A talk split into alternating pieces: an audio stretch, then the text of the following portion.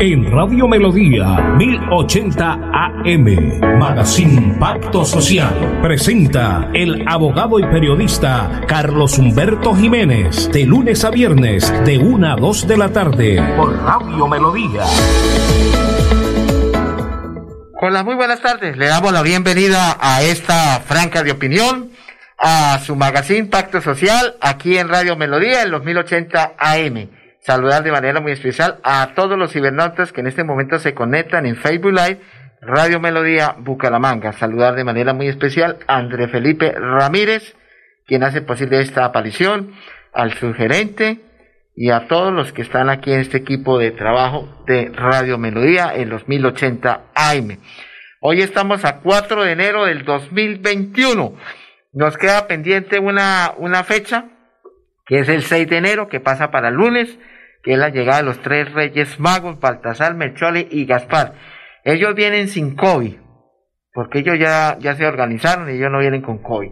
Bueno, hoy en la dirección este amigo servidor, quien los saluda en este 2021, Carlos Humberto Jiménez, miembro de la Asociación Colombiana de Periodistas, capítulo Santander. La frase del día de hoy, las buenas acciones altecen a los hombres, las buenas acciones altecen a los hombres, así de clarito.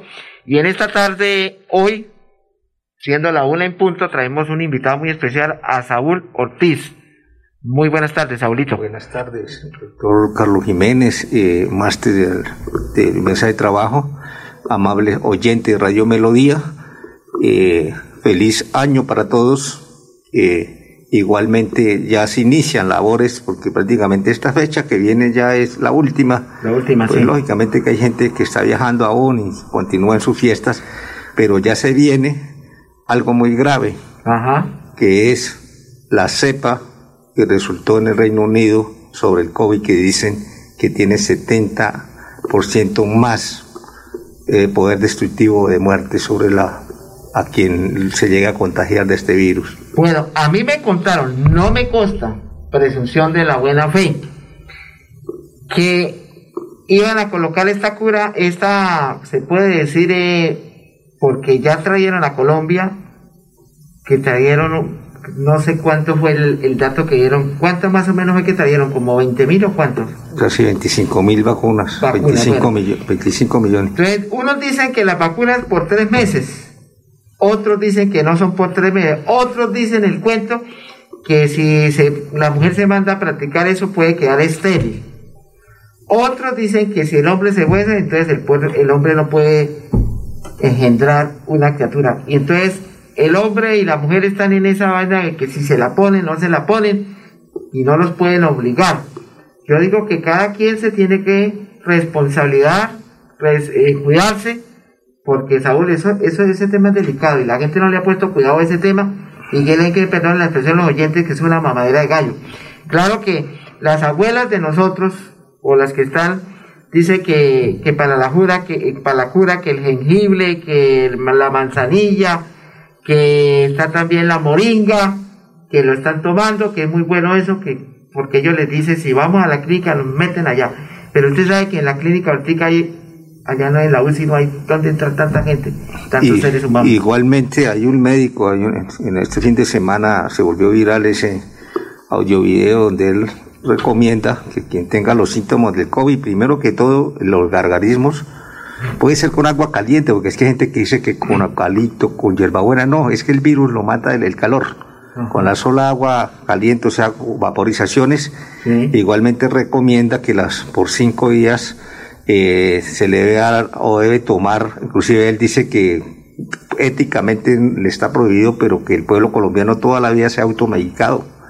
Entonces que él recomienda que quien tenga estos síntomas tome ibuprofeno por cinco días más un, más un antiviral como puede ser la homoxicilina por cinco días y que muy seguramente no necesitará respirador, que eso lo sabe los médicos a nivel mundial. Según el concepto de él, dice que hay mentes perversas detrás de este negocio, que es un negocio de multinacionales para vender las vacunas. Hay muchos conceptos de científicos que dicen que no es una vacuna, que lo que va a, se va a alterar es la genética del, ser humano, que va a producir la esterilidad, como usted lo dijo, en el hombre, y que en sí, el último concepto que envió el médico ayer que está eh, circulando por las redes sociales, es que ese virus eh, que surgió en el Reino Unido tiene un, un, potencial casi un 70% más mortífero que, que el actual COVID-19 y a él le preocupa que el cuerpo médico exponiendo su vida, los enfermeros, las auxiliares de enfermería, y que el pueblo no responde, que cómo es posible, ahí tenemos a Bogotá en el día de hoy con el 100% de las camas UCI, colapsó el sistema en Bogotá, que es la capital de la República. ¿Y qué le queda a los que estamos en vacaciones, que no tuvimos en cuenta o, hemos dejado, lo tomamos como un juego, ¿sí? Estamos tomando la muerte como un juego, pues simplemente lo llevan allá a urgencias y la, allá le van a decir, váyase para su casa a morir porque qué otro, qué, qué otra cuestión puede hacer un centro médico donde, donde ya colapsó el sistema. Y igualmente está sucediendo en los diferentes departamentos del país. Entonces, yo le hago un llamado al pueblo colombiano, pueblo santanderiano, creemos conciencia, por Dios, es que no lo creen. Muchos amigos míos han muerto de esta enfermedad. Y una familiar igualmente, una hermana, hace más de tres meses en la época del COVID.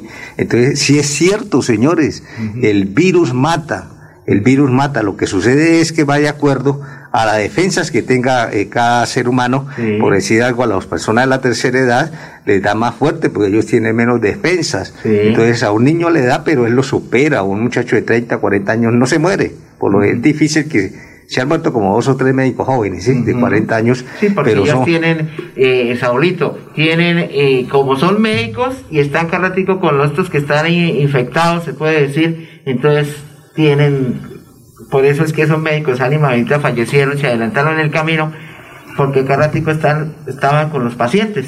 Y el médico dice, hace un llamado a la población colombiana y en eso tenemos que entrar las veedurías a coayuvar esa, esa petición que hace ese cuerpo médico de que colaboremos, que intervengamos ante el gobierno nacional y las veedurías tenemos esa facultad y esa potestad de intervenir, porque nosotros podemos hacerle el requerimiento a la, al presidente de la República, a los entes de control del Estado, ministro de Salud, sí, hacerle el requerimiento. ¿Cómo es posible que solamente prohíbe los vuelos internacionales al Reino Unido y a los demás países que? Si es que ese virus ya, esa cepa ya se propagó, dice el médico, ¿sí? Entonces, que él le preocupa que mientras que ellos están exponiendo la vida, o sea, en el, como prácticamente como carne de cañón ahí, como en la guerra, ¿sí? Entonces el gobierno colombiano piensa más en los empresarios, piensa más en su economía cuando se está violando el derecho constitucional a la vida que prevalece sobre los demás derechos. Entonces la veeduría, vamos a, a, conectarnos con el doctor Bustos, que es el veedor nacional, ¿sí?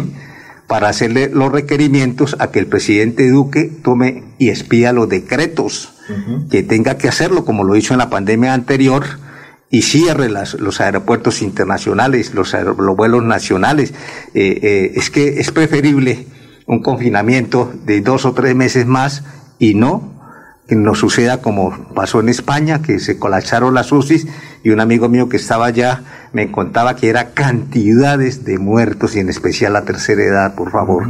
Entonces los jóvenes, les hago un llamado, ustedes pues probablemente no les dé, pero allá están sus abuelos, su mamá, su papá en las casas. Tienen el contacto con todas las los personas. contaminan, entonces de nada les sirve a la persona de la tercera edad, porque el gobierno saca decretos que las de 60 años no salgan a la calle, que los de 70 menos, pero ¿de qué sirve eso si el nieto, si el hijo no, no, no guarda los protocolos? Mire, usted acaba de decir una cosa muy importante, yo hago este llamado a la Policía Nacional, sobre todo al cuadrante del Parque Santander.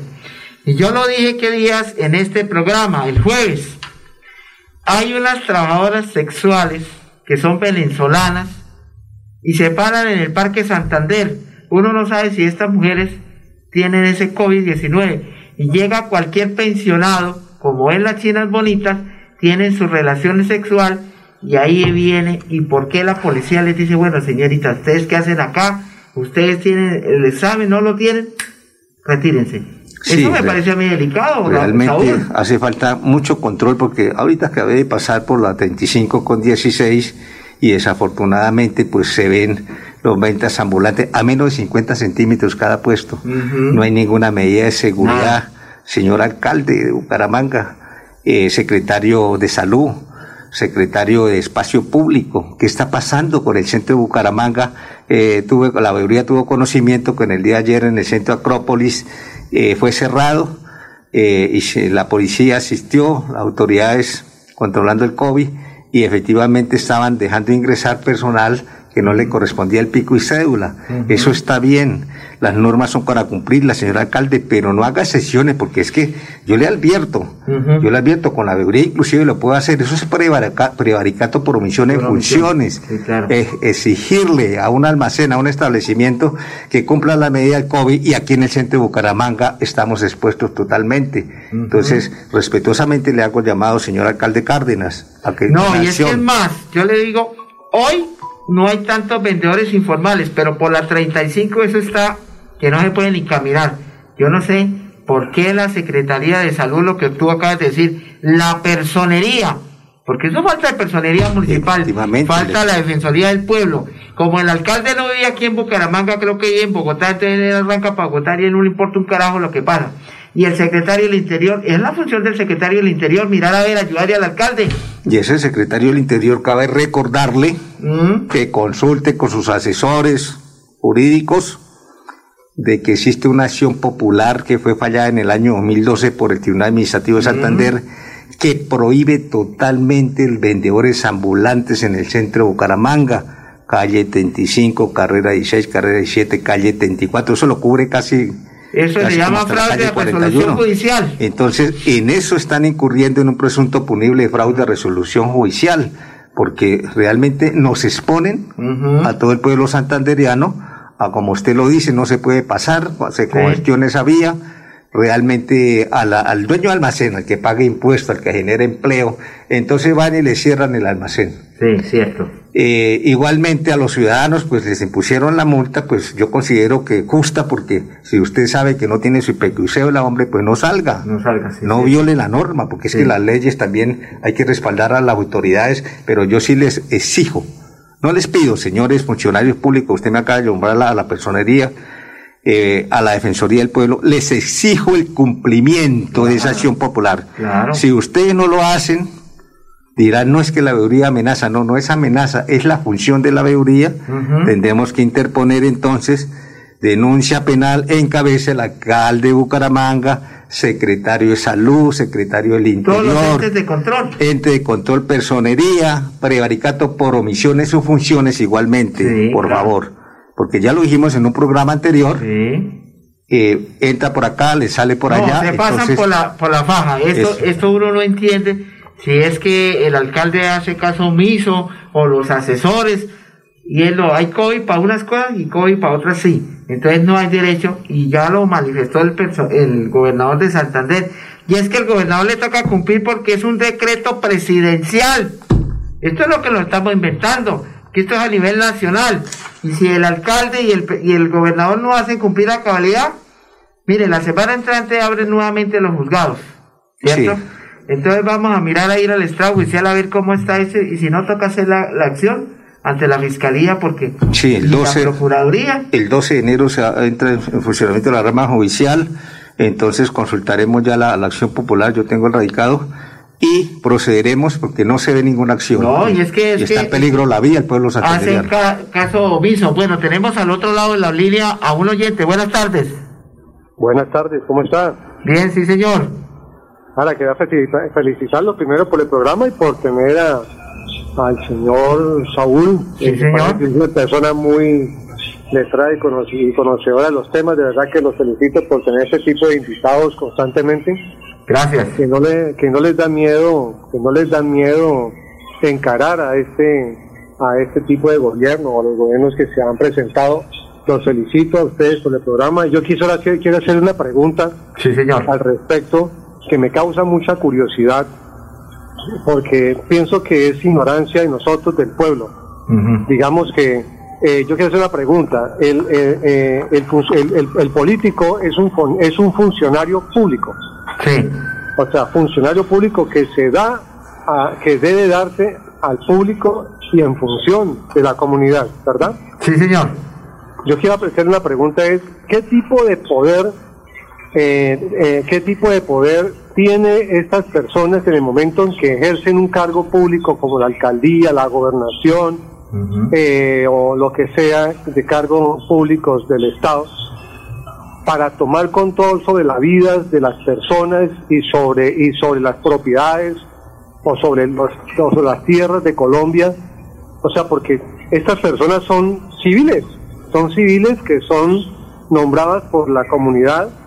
¿En qué momento tienen, en qué momento tienen, toman ese poder para poder controlar a la humanidad y para, y para poder hacer ventas y poderse adquirir esa cantidad de cosas que hacen. No quisiera que me explicaran eso el señor Saúl que tiene conocimiento de eso, porque no no, no entiendo esta situación. A ver, pues el poder ellos lo adquieren en el momento que se posesionan, eh, hacen bajo la gravedad de juramento, asumen cumplir la Constitución y la ley. Todos los servidores públicos del país, el artículo 122 y 123 de la Constitución Política establece la forma como deben cumplir los las autoridades la ley y igualmente ya las leyes estatutoriales reglamentarias para cada caso. Eh, realmente nuestros gobernantes eh, muchas veces, también por los asesores, porque nombran asesores mediocres, eh, no les colaboran en su gestión y en últimas son los que resultan llevando pagando los platos rotos, porque el alcalde es el que tiene que responder por el orden público, junto con el Ministerio del Interior, con el secretario del Interior, igualmente el comandante de la Policía del Área Metropolitana. Entonces, ¿qué sucede? La Veeduría La Lupa tuvo una experiencia en Florida Blanca, que llegaba a la inspectora de Ahora Ornato y cerraba, eh, ordenaba demoliciones de viviendas o porque habían construido uno o dos metros frente a la vivienda y habían 80 o 100 casas más donde habían hecho la misma y entonces eh, ya uno le viene la pregunta, ¿no? Ya le viene la duda, ¿qué estará pasando? ¿Será intereses económicos? Porque cuando no se exige la ley en igualdad de condiciones, se viola el artículo 13 de la Constitución Política 91 que establece que todos somos iguales ante la ley. Libres en derecho. Y libres en derecho. Y si se da un trato desigual, el ciudadano puede acudir mediante estas veedurías. El día que Colombia, el pueblo colombiano, sepa que es una veeduría ciudadana, la ley 850-2003 lo establece, donde como poder soberano del pueblo nos da la facultad de interponer denuncias penales, de, interponer quejas disciplinarias contra estos funcionarios públicos. Entonces, el día que ese pueblo colombiano entienda que la ley 850 es el poder soberano del pueblo, ese día cambiará nuestro país, porque de lo contrario, las CIAs ya está plenamente probado que no funcionan. Realmente eh, están a favor del gobernante de turno. Mire, yo le quiero complementar al oyente y le agradezco por su participación como yo digo, la voz del pueblo es la voz de Dios. Un gobernante es el que administra un municipio o un departamento. Cuando le toma el juramento ante un notario, porque el notario es el que no, lo posesiona al gobernador o al alcalde de, que sea en una notaría, y le dicen, sírvase cumplir cabalmente la ley. Y él le dice, ¿sí jura? Y él dice, sí, sí jura, si Dios y la patria os premien, sino que ella o ella os lo demanda. ¿Quiénes lo van a demandar a él? La sociedad civil. En este caso, cualquier ciudadano puede hacer una revocatoria del mandato porque no está cumpliendo a, cabalidad un programa de gobierno o un plan de desarrollo o está prevaricando, o está la Procuraduría entra a resolver y si no se va para la Corte Constitucional, al Consejo de Estado y va a la Fiscalía si hay un si hay prevaricato por omisión o por acción.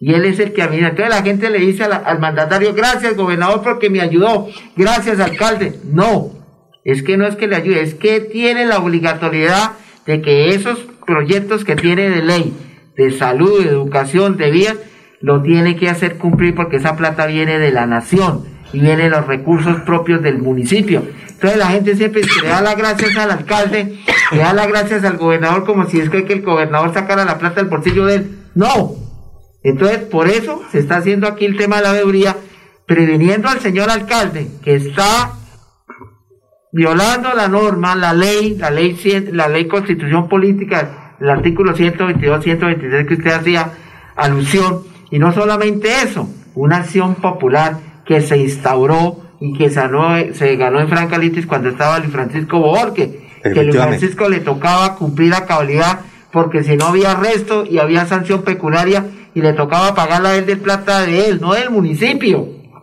Pero el ingeniero Rodolfo se echó a las petacas, nada. Este alcalde lo mismo, pero este sí no va a pasar por la baja porque lo tenemos que hacer cumplir a cabalidad. Y esa es la funcionalidad. Lo que pasa es que, Saúl, aquí la gente no tiene sentido de pertenencia. Mire todos estos vendedores, igual hay más venezolanos que colombianos ahí en la 35, vendiendo. Claro, uno entiende. Entonces yo hago la pregunta, ¿por qué no hacen un censo los vendedores informales? Aquí hay creo que un representante que yo les, ya, le, él me dijo que iba a venir esta semana ¿Y por qué no hay un censo? Dice, ¿usted ya le practicaron la, prueba del COVID? No, qué pena, usted no puede vender. ¿Y usted tal? Y eso.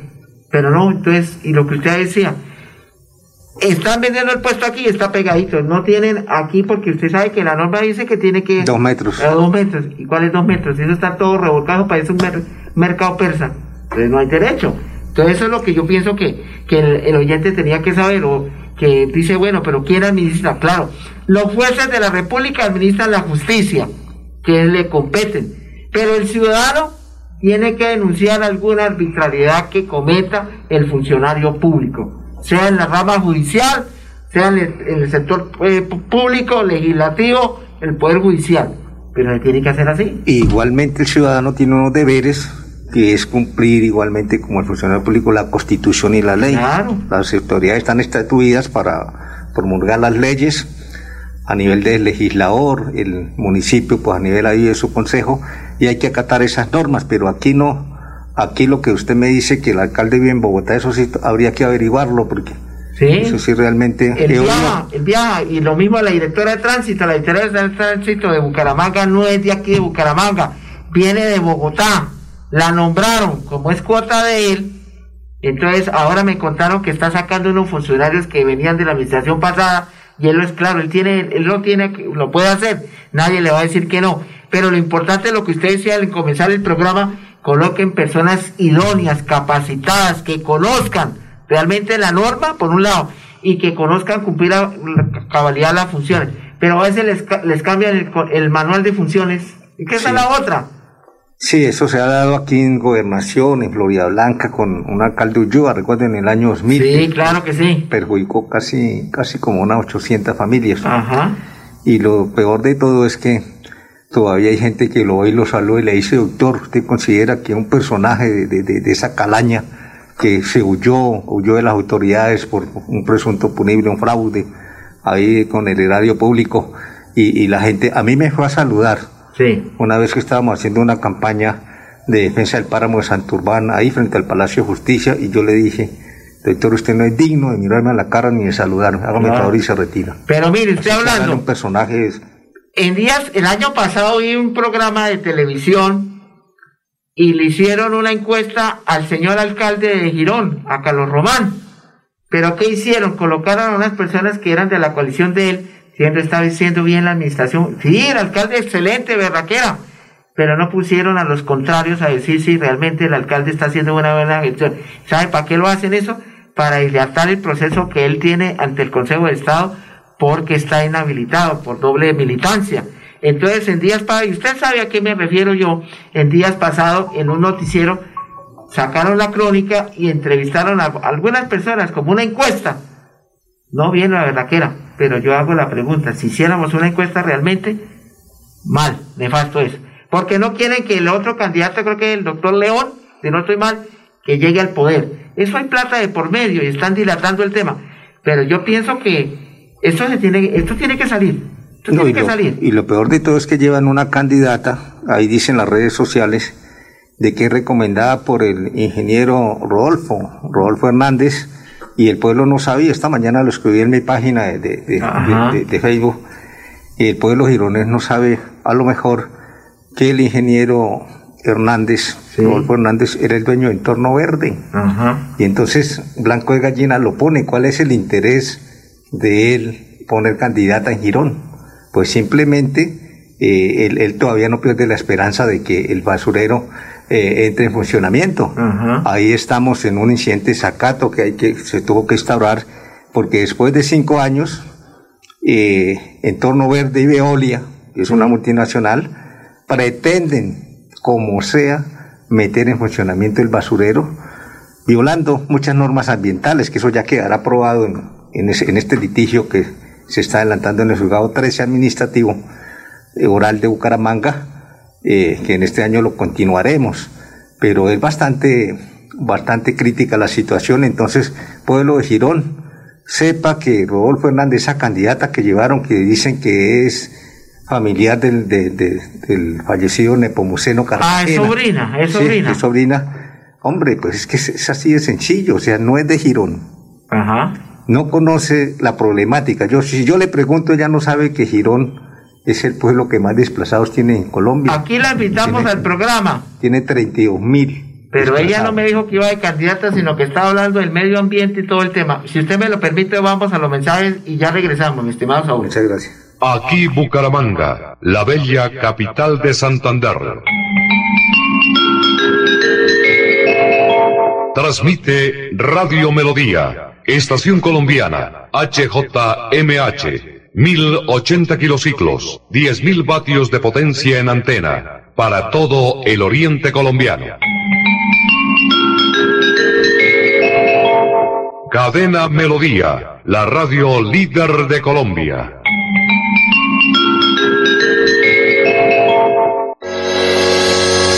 Los problemas del colon inflamado son bastante comunes en los colombianos, hombres y mujeres, siendo una dolencia de difícil tratamiento. La terapéutica natural Araltel ha encontrado a través de los años de investigación un producto que ha demostrado ser útil en el tratamiento del colon. Tome el Araltel Mevis por cuatro meses de manera constante y note usted mismo los resultados. Si ya estás en casa cuidando tu salud y la de los tuyos, no olvides que puedes tener los productos naturales Araltel a través del servicio a domicilio en tu ciudad. Comunícate en Bucaramanga al celular 315-447-1995. Recuerda, 315-447-1995.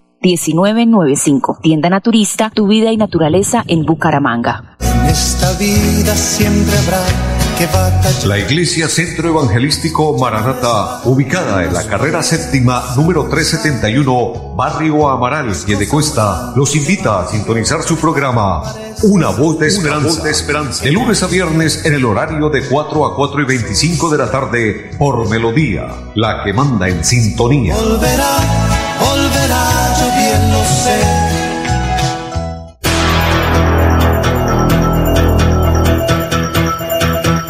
Radio Melodía, la que manda en sintonía. Hola, soy Belisario Marín, un agente de viajes de la ciudad de Cali que ustedes recuerdan, hablo hace muchos años por televisión, por la cadena 1 con un kepis blanco. Pues bien, estoy en Bucaramanga y en San Gil y en Socorro promocionando la llegada de turistas que van a venir de Cali a conocer esta región de Colombia.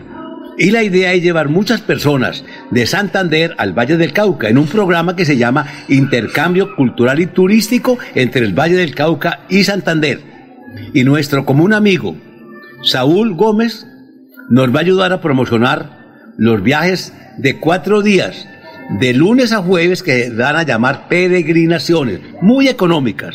Y otro programa de cinco días, ya con el lago Calima y otros proyectos muy bonitos de programas en Cali, como salsa y todo y van a estar promocionados muchos en la ciudad de Cali y en Bucaramanga a través de nuestro amigo Saúl Gómez. A todos que estén pendientes de este programa que va a ser novedoso por el intercambio cultural y comercial y turístico entre dos departamentos hermanos, el Valle del Cauca y Santander. Bueno, se pueden comunicar con Saúl Gómez Calderón al 316-3646-569. Repetimos, 316-3646 569. Bueno, la que usted me dice se llama María Angélica Cartagena. Ella es la sobrina de este empresario que falleció hace años atrás, que tiene, vendían vehículos, quedaba ahí por la carrera 15, donde era antes eh, Coca-Cola, el Roble, por allá. ella la, aquí vino al programa, la entrevistamos sobre el tema porque ella es ambientalista, ella es abogada y ella yo no sabía que iba de candidata también, que era, como dice, la, la hija del ingeniero Rodolfo Hernández, que la quieren imponer allá. Pero yo sé que no van a ser elecciones atípicas allá. y eso lo dijimos en un, en un programa pasado, que claro, aquí hay un abogado que es constitucionalista que se llama el doctor Carlos Alfaro. Él dice, y por ahí me mandaron un audio diciendo de que no, que, que iban a hacer elecciones y que estaban esperando y que, pero yo creo que no, las elecciones no, porque ¿cuánto no le genera al municipio de Girón esto? Además, por norma, pues de acuerdo a la ley, la ley 1437, en el artículo 182-185 que, que ya lo esbozamos. 288 y 285. 288, perdón. Esa ley tiene unas bondades, pero yo sé que el Consejo de Estado, porque esto lo apelaron en segunda instancia, ¿cierto? No, o sea, pidieron una aclaración a la ¿Una sentencia, aclaración? sí, porque la- el Consejo de Estado en la sentencia no, no estableció qué se debía hacer.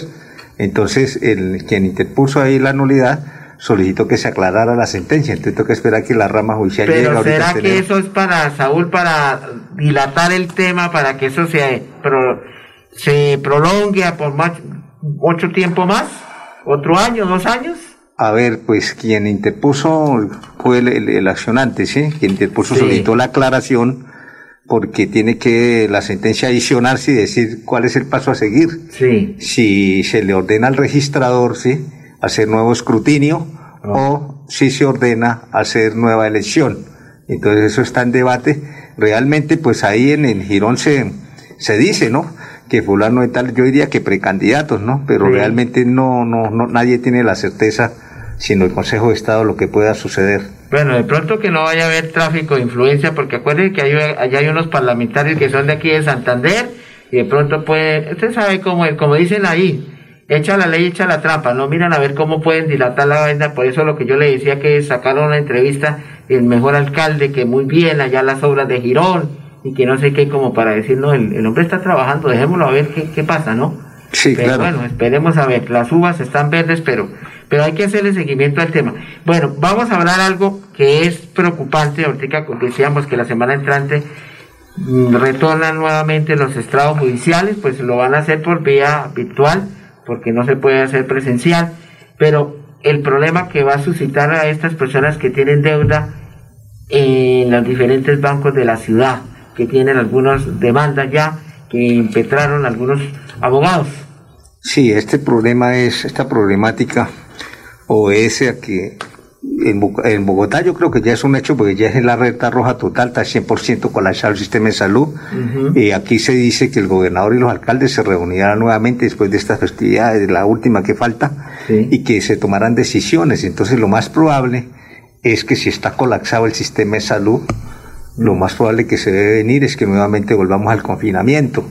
Entonces no va a poder la gente salir a trabajar como ya sucedió y aquellas personas que tienen créditos con los bancos, especialmente que están pagando las viviendas, se le va a presentar nuevamente el problema porque es que el banco no el banco no, no condona intereses. No. y uno se pues uno se pone a analizar el gobierno pide los decretos pero esos asesores que tiene doctor también en el Congreso no y el gobierno pues yo uno se pregunta dónde estudian sacan la ley sacan el decreto ley y la Corte Constitucional inmediatamente lo declara inexequible y ahí está la gente endeudada con servicios públicos, los estatus 1 y 2, que le iban a condonar el agua, la luz, tienen deudas, actualmente no las acaba de pagar y el banco no.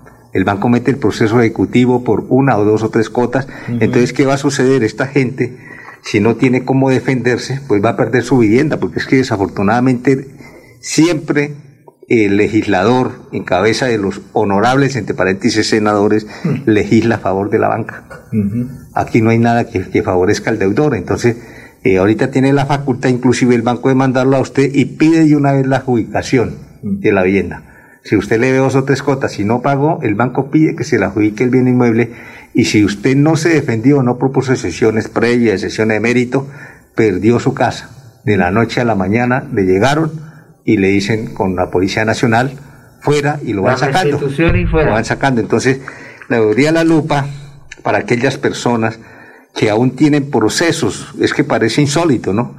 Procesos de 1999. Todavía hay bastantes juzgados, más aquellos después de 2001, 2002, 2003, gente perdiendo actualmente la vivienda. Si usted mira un juzgado de 10.000 procesos, legalmente tiene 7.000 de vivienda. Esa, esa es más o menos la proporción. Entonces, ¿qué ha sucedido? Esos son los que están en el circuito, ¿no? Sí, nosotros hemos dado la tarea, en esa época laboré junto con el doctor Toledo, ¿sí? Hay que, meritable labor la, la, el doctor en este tipo de vivienda de, de defensa. Laboramos en equipo. ¿Y qué hacíamos? Esas viviendas se estaban perdiendo realmente todas porque aquí el tribunal fija una posición, el juez fija una posición a favor de la banca. Entonces, metía usted los incidentes de nulidad porque no se reestructuró el crédito. ¿Qué era la reestructuración? Estaba consagrada aquí en la circular 085 del 2000 que decía que en el mes de enero del año 2000, al iniciar el año, toda la banca tenía que llamar al deudor de crédito de vivienda para que se acogiera a cinco sistemas que aprobaron aquí, tres en UR y dos en pesos.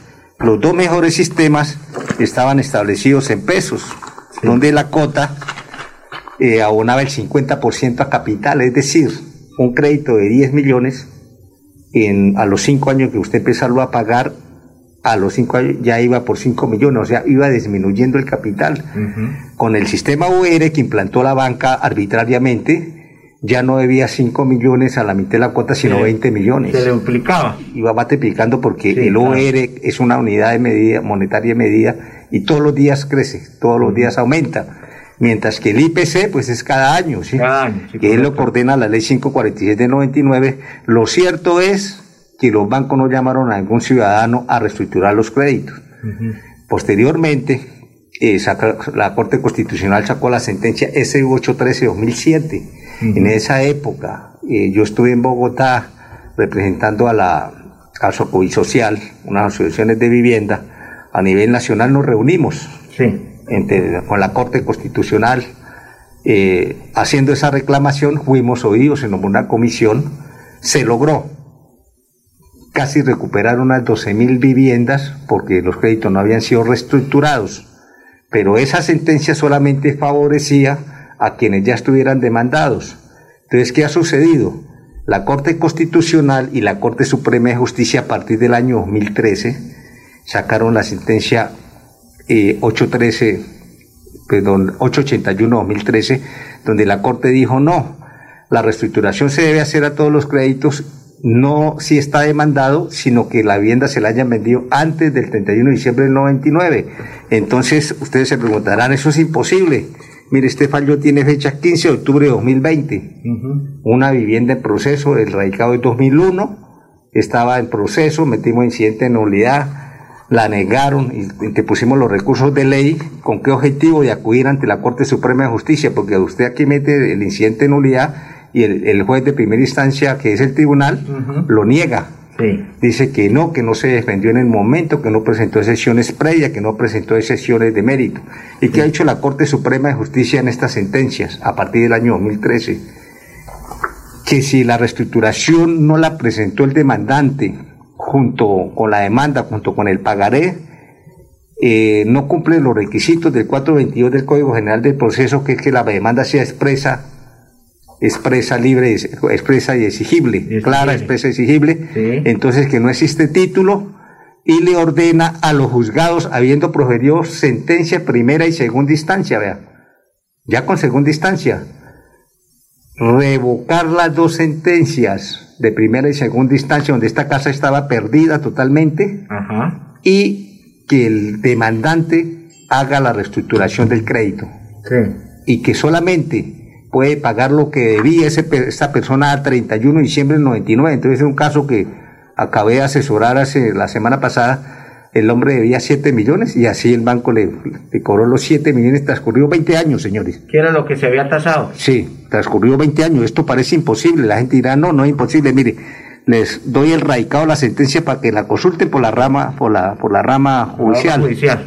Es la sentencia de tutela magistrado ponente Luis Alfonso Rico Puerta, STC 8568-2020, radicado 68001, raya 22, raya 13, triple 0, 2020, raya 006601, y aquí este señor salvó su vivienda después de 20 años de estar en procesos judiciales. Entonces aquí el tribunal tiene la doctrina de que no, de que no se defendió en el momento, igualmente el juzgado segundo civil de ejecución, ¿sí?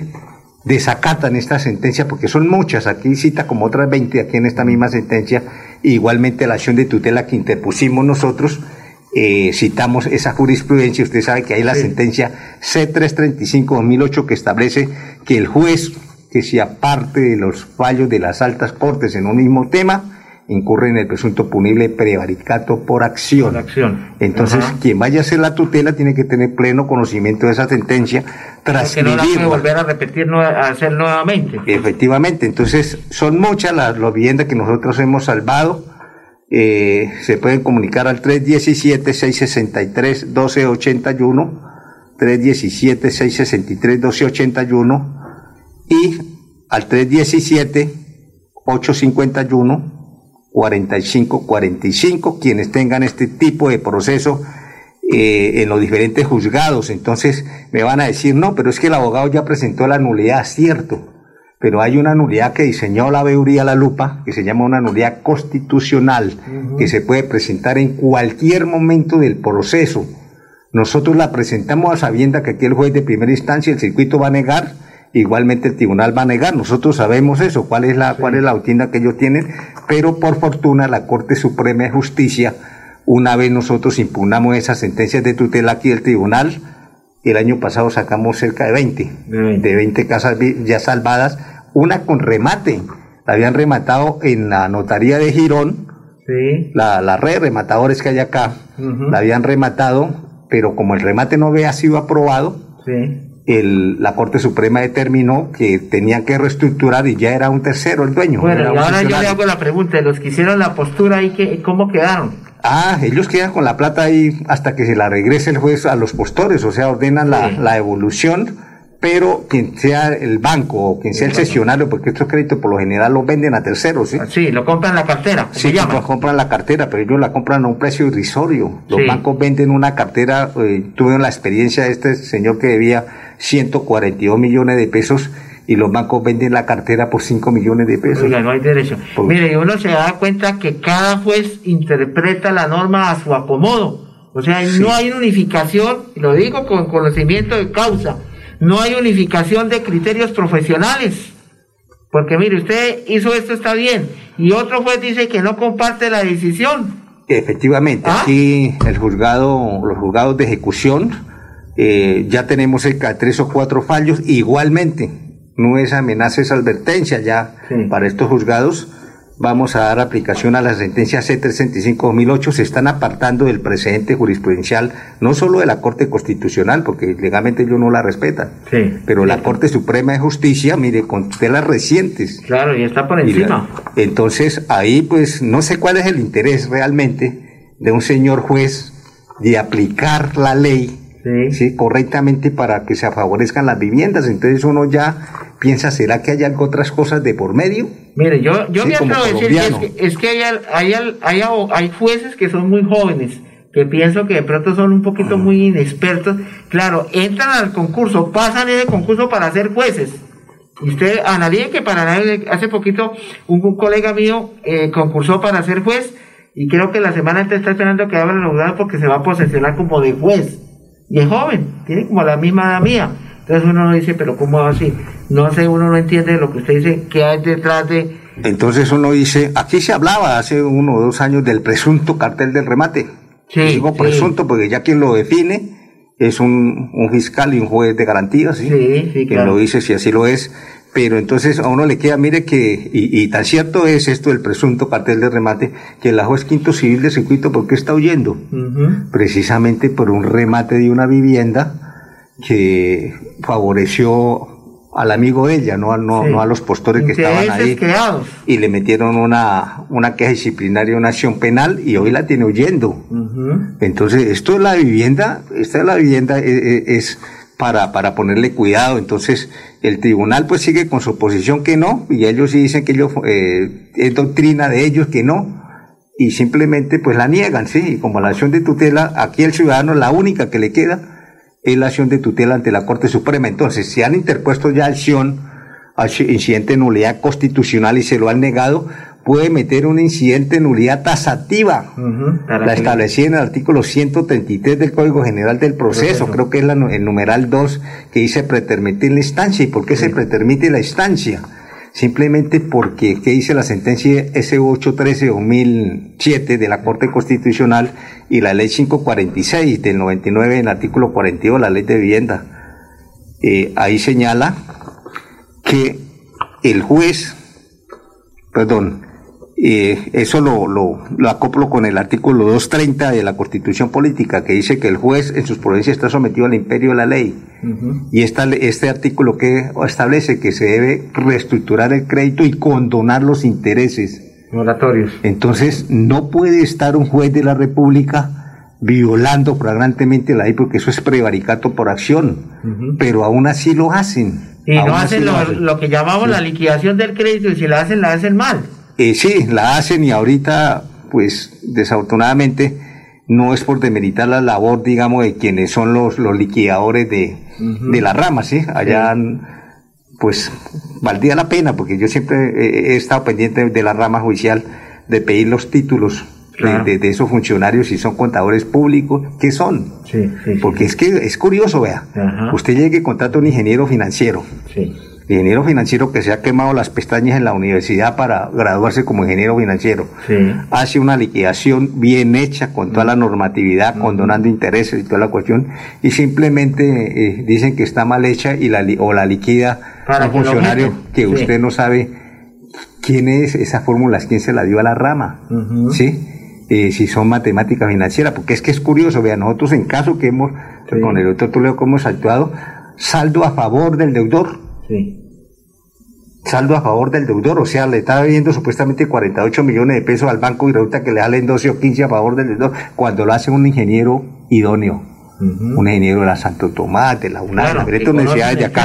sí. Entonces uno, uno se pregunta esa situación, entonces eh, bastante crítica esta situación. Hay mucha familia, doctor. Pues yo me hago Sé la pregunta, ¿será familia. que el juez no tiene en cuenta esa liquidación que lo hace ese genio? lo hace, pero ellos no, ellos la pasan por la faja, eh, la contraparte para objetarla tiene que presentar otra liquidación. Y lo curioso es, en la experiencia que tengo, que usted la presenta con un ingeniero con tarjeta profesional Sí, claro. y el abogada de la Sí. contraparte o el banco presenta otra liquidación sin firma de ingeniero y la jueza aprueba la, la No, que no tiene no debería ser así. Ahí sí está mal. Entonces, eso es lo que sucede, y como nadie denuncia, ¿sí? No, pero- Mire que la, la juez quinto civil de circuito, ella se creía, lo, lo- o sea, la, la última Coca-Cola del desierto. El ave fénix. Sí, y mire que algún día, algún día, algún día la justicia ojea, pero, eh, ojea, pero pero llega. Entonces, deudores de crédito de vivienda, hablen con sus abogados, no dejen perder sus casas. Claro. Eh, estos, esta, es- estos bancos, o sea, como es Avevillas, si usted le gana, el banco que he visto más legal es ese, o sea, el banco usted le ganó esto. Sí. ¿Sabe qué hace el Banco de Villas? Manda a llamar al deudor y le dice, bueno señor, usted aquí al 31 de diciembre debía 7 millones de pesos, ¿tiene para pagarlo en efectivo? ¿Le doy 15 días de plazo o quiere que se lo refinancie a cuánto? ¿A 5, 10 No, y 6 se puede solicitar la suspensión del proceso temporal. Claro, y es que se puede refinanciar. Si la gente no tiene la plata, ¿qué dice la ley? Que se debe reestructurar, reestructurar es refinanciarla, de acuerdo a la capacidad de pago, a 10 años, a 5 años, Pero ahí a 20 también años. entraría a investigarse a los abogados apoderados de las diferentes corporaciones de diferentes bancos. Porque Sí. ellos empetan la demanda y dejan que el proceso siga ahí. Sí, y lo ahí curioso también es... hay- falla para el abogado litigante en este caso. Lo curioso es que, mire, cuando se han ganado este tipo de procesos, Ajá, aparte de eso, el juez de conocimiento sabe que dice no tasa costas procesales. ajá. Lógico que eso está en el abogado que lo esté representando porque tiene que apelar el auto, ¿sí? Sí, claro. No tasa costas dice que por ministerio de la ley, no, por ministerio de la ley, no, señores, por ministerio de la ley se debía haber terminado en el año 2000. Claro. O una vez salió la sentencia de 813 de 2007 que ordenó que todos los créditos que fueran de vivienda ya. ¿sí? Entonces, parece imposible eh, que se otorga un logro con una acción de tutela, porque usted sabe que la acción de tutela es la inmediatez, ¿sí? Sí, claro. Tiene que haber sucedido el hecho. Entonces, por eso es que yo le digo a los abogados que defienden estos casos, metan la pretermisión de instancia, porque es que los actos que profiere la superintendencia financiera son actos administrativos. ¿Qué dice la sentencia C813-2007 de crédito de vivienda? Dice que si no hay acuerdo con el deudor, se acudirá a la super, el banco debe acudir a la superintendencia financiera o el acreedor para que sea la superintendencia financiera la que establezca cuánto es lo que realmente el señor debe pagar a 31 de diciembre o si son más intereses. Entonces, si el demandante, que es el banco, el acreedor, porque a veces son terceros, no agotó esta instancia, los actos que profiera la superintendencia financiera son actos administrativos y para usted impugnarlos tiene que acudir a la vía contenciosa administrativa. Entonces, simplemente si el acreedor no no, no presentó la reestructuración del crédito, está permitiendo la instancia ante lo contencioso administrativo que es la superintendencia. Oiga, y eso que uno analiza que en el proceso hay una, hay una figura que se llama el curador aliquen, sí. que es el que hace las veces del notificado. Y uno hace la pregunta si el curador realmente apela a la decisión y la mayoría de los No, no, el curador aliten lo que cobra son los 158 mil, 250 mil pesos. ¿Y sabe qué corte este curador aliten? Ah me atengo a lo que se prueba en el proceso. Sí. No me costa, no me costa, no me costa, me atengo a lo que se prueba en el proceso y firma. Y firma Esa es la defensa de un curador a y simplemente el banco llega y ejecuta, señores. Pero a veces la gente, mire, mire cómo son las cosas de la vida. Y, perdone que, me, que estemos hablando del tema. Por la persona notificarse, lo que usted dice, no presenta las excepciones en el proceso y entonces deja, no, yo no me notifico y de todos modos tiene que pagar los, los 150 que le tasó el, el juez. Entonces, ¿por qué no nombra a su abogado para que el abogado haga las veces de curador y entonces el curador solamente, claro, él dice firmo y pare de contar.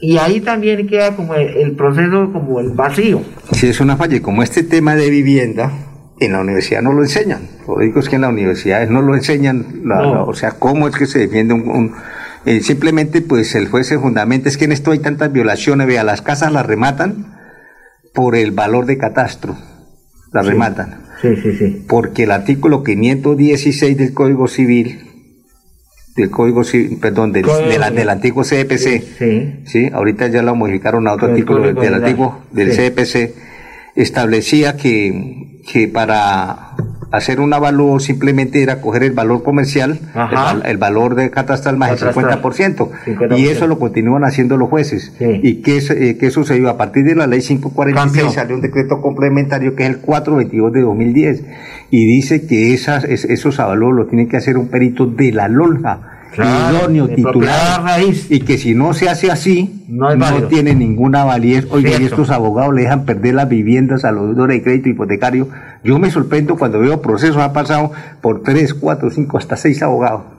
Y pierde, pierde, pierde. Ha llegado acá y aquí hemos salvado muchas casas. Sí, lo que usted dice es cierto. No tiene que ir por un evaluador de finca raíz que, esté que sea profesional en el ejercicio para dar ese, ese dictamen, ese concepto jurídico. Entonces, mire, vi un caso en Piedecuesta. Una señora que prestó 12 millones de pesos. Por X o Y motivo tenía un problema, pero una casa en Piedecuesta no se baja de 140, 150 millones de pesos. Los prestó.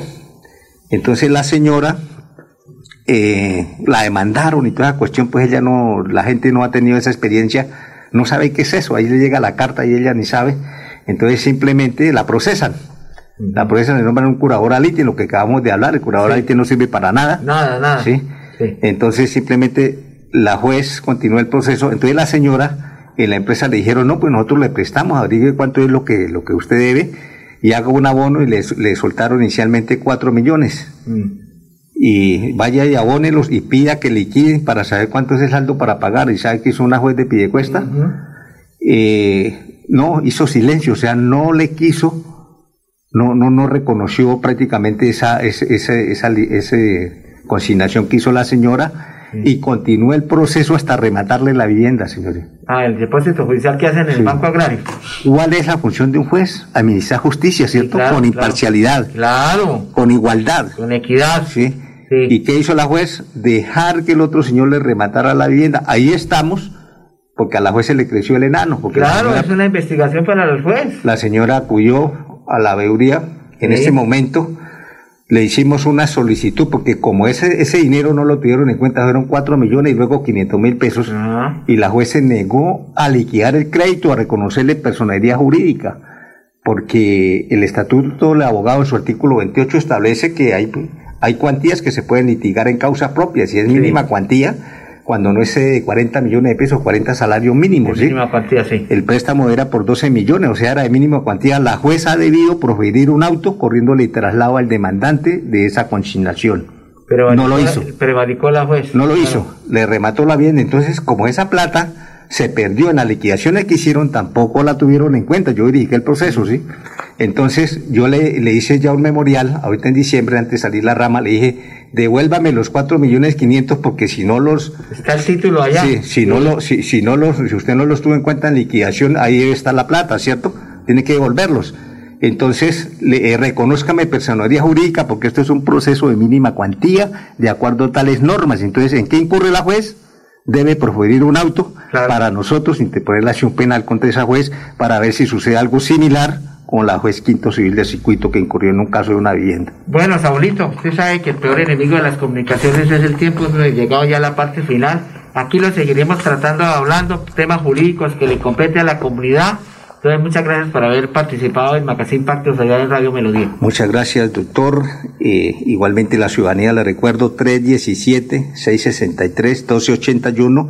Igualmente este año vamos a asesorar la insolvencia económica. Perfecto. Quien no tenga cómo pagar simplemente la insolvencia económica. No, vamos a hablar un programa sobre ese tema. Bueno, hemos llegado a la parte final. Que Dios lo bendiga. No ha sido más ni ha sido menos. Mañana regresamos a partir de la una tarde. Feliz tarde. En Radio Melodía 1080 AM. Magazine Social. Presenta el abogado y periodista Carlos Humberto Jiménez. De lunes a viernes, de 1 a 2 de la tarde. Por Radio Melodía.